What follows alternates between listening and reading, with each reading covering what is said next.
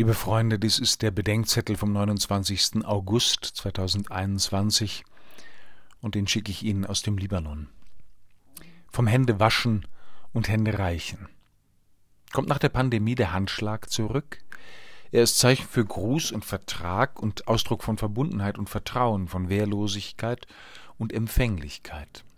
Das Aufeinandertreffen von Faust oder Ellenbogen scheint mir intuitiv weniger freundlich zu sein.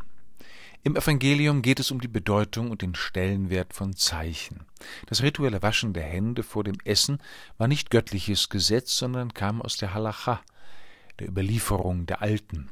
Solche Waschungen hatten weniger hygienische Gründe, sondern erinnerten mehr an eine innere Reinigung, durch die der Mensch sich vom Bösen abwendet, um Gutes zu denken und zu wollen, zu sagen und zu tun. Dass die Jünger Jesu diese Waschung unterlassen, provoziert seine Gegner. Für sie war es offenbar zu einer Bedeutungsverschiebung gekommen. Das Zeichen war wichtiger geworden als das Bezeichnete und die äußere Form wichtiger als deren Botschaft.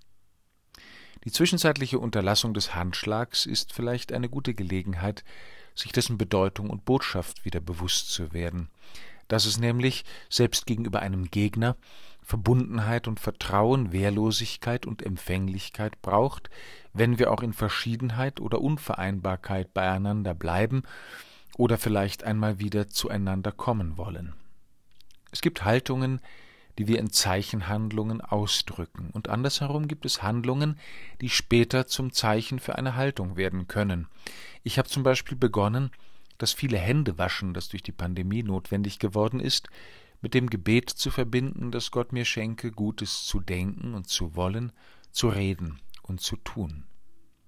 Ob der Handschlag wiederkommt? Ich hoffe es. Wenn zukünftig das Aufeinandertreffen von Faust oder Ellenbogen ein sprechendes Zeichen unserer Beziehungen ist, dann gnade uns Gott.